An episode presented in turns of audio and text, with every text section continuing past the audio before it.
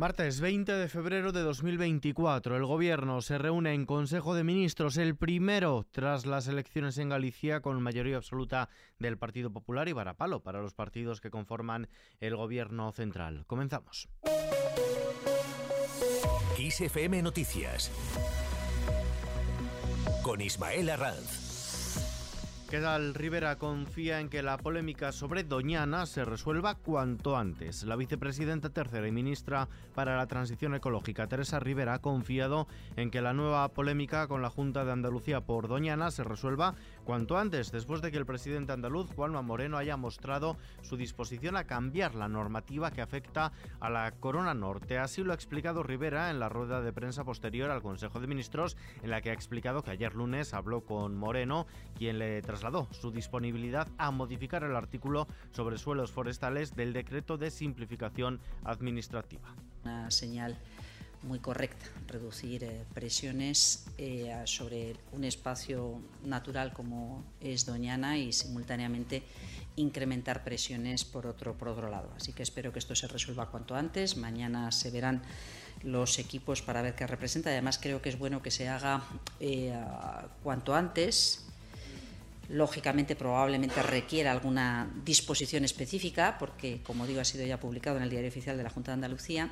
Continúan las valoraciones tras las elecciones gallegas del pasado domingo. El líder del Partido Popular, Alberto Núñez Feijó, ha defendido que si la izquierda quería que las elecciones gallegas fueran un plebiscito sobre su liderazgo, ahí tienen el resultado del plebiscito. Y si querían que se validase el modelo de Pedro Sánchez, el resultado es, dice Feijó, el fracaso del modelo sanchista. En estas semanas hemos visto una vez más los, los peores artes de la maquinaria del sanchismo han apoyado al nacionalismo gallego con el único interés de que el Partido Popular de Galicia no pudiese gobernar. Nunca lo habíamos visto en el Partido Socialista Obrero Español, en sus años de historia. Nunca hemos visto que un partido está dispuesto a inmolarse con tal de que no gobierne el partido que saque mejores resultados en las elecciones y, por lo tanto, que no gobierne el Partido Popular de Galicia. Feijóo se ha manifestado de este modo ante el Comité Ejecutivo Nacional del Partido Popular, que hoy martes ha celebrado la mayoría absoluta de Alfonso Rueda en Galicia. Desde el Gobierno, su portavoz, Pilar Alegría, sostiene que el análisis de los resultados de las elecciones gallegas debe hacerse en clave estrictamente territorial y ha remarcado que no es la segunda vuelta de nada la lectura de los resultados de estas elecciones eh, gallegas tienen que hacerse en una clave estrictamente territorial. Esto no es una segunda vuelta de nada. De hecho, a día de hoy lo que les puedo decir es que el presidente del Gobierno es Pedro Sánchez y el líder de la oposición es Alberto Núñez Fijo. Por cierto, que el presidente del gobierno, Pedro Sánchez, realizará mañana miércoles una visita oficial a Marruecos. Es la primera a este país en la presente legislatura, una visita en la que estará acompañado por el ministro de Asuntos Exteriores, José Manuel Álvarez. Más cosas, el gobierno recupera la Comisión Nacional de la Energía. El Consejo de Ministros ha iniciado los trámites legislativos para recuperar la antigua Comisión Nacional de la Energía, que en 2013, bajo gobierno del Partido Popular, pasó a estar integrada dentro de la Comisión Nacional para los Mercados y la Competencia junto a otros reguladores.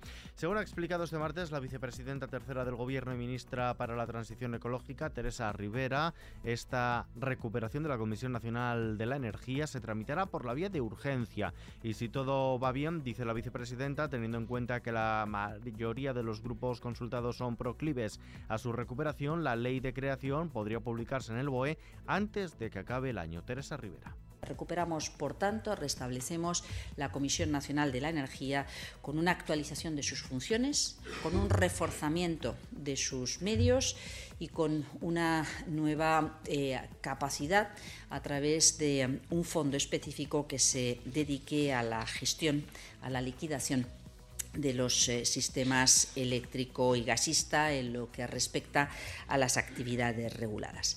Apoyo al sector primario. Dos mociones para mostrar su apoyo a las demandas del sector agroganadero serán debatidas este miércoles en el Pleno del Senado, una de ellas presentada por el Partido Popular y otra por el PSOE, cuyo portavoz, Juan Espadas, defiende que las medidas anunciadas por el Ejecutivo son una base para mejorar el futuro del sector. Mientras tanto, esto que van a escuchar a continuación ha pasado hoy en el Congreso. ¿Cuántos diputados o diputadas ahí en la sala. ¿Podéis levantar las manos?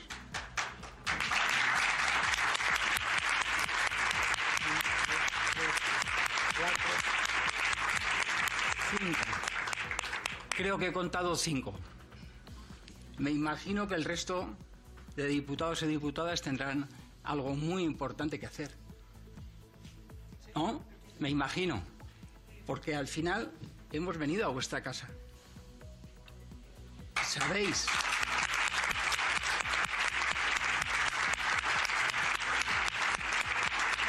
¿Sabéis lo que ha costado a muchos de mis compañeros y compañeras estar aquí? Ya no solamente económicamente, sino de esfuerzo físico.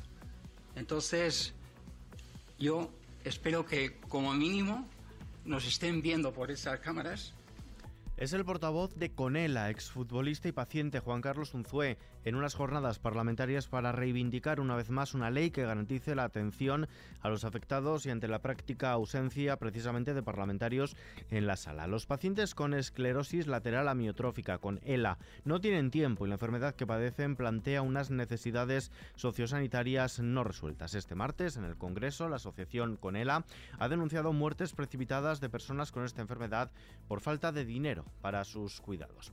En lo que toca a los bolsillos, los españoles aumentan su gasto en la cesta de la compra un 3,1% el pasado mes de enero con respecto a un año antes, mientras que el precio promedio lo hizo en un 3,3%, lo que constituyen las variaciones interanuales con menor crecimiento en la serie histórica desde el repunte de la inflación, al tiempo que la demanda registró una ligerísima caída del 0,2%. En los mercados, la bolsa española ha recuperado este martes el nivel de los 10.000 puntos con una subida del 0,94% impulsada por los grandes valores y algunos resultados empresariales y operaciones societarias y a pesar de la leve caída de Wall Street según datos del mercado. El IBEX 35 cierra en los 10.038 puntos. El euro se cambia por un dólar con 8 centavos.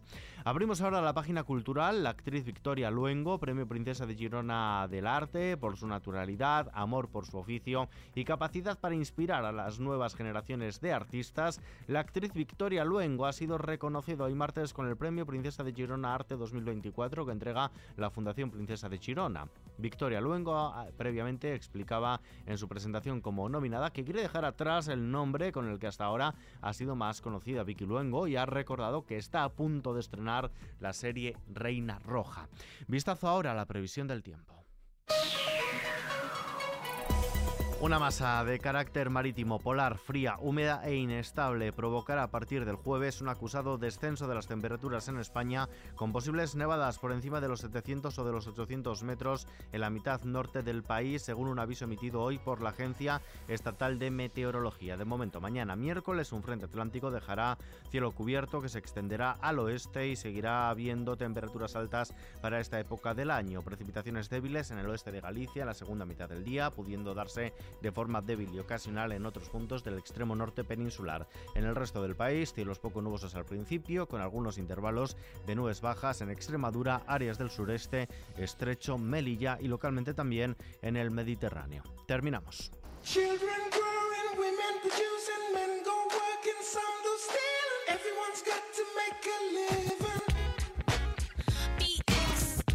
Jennifer López, icono del pop, es la próxima artista en subirse al escenario de Apple Music Live, la serie de actuaciones en directo que ofrece a las mayores estrellas de la música una plataforma para conectar con el público de todo el mundo. Recién estrenado su noveno álbum de estudio, This Is Me Now, ahora Jennifer López se sube al escenario del legendario Orpheum Theater de Los Ángeles ante una multitud repleta de fans. Durante la actuación, que se estrena este jueves 22 de febrero, López presenta sus nuevos temas, This Is Me Now, Rebound, Hearts and Flowers, y Greatest Love Story Never Told, además de sus mayores éxitos y los favoritos de los fans como este Jenny from the Block que estamos escuchando.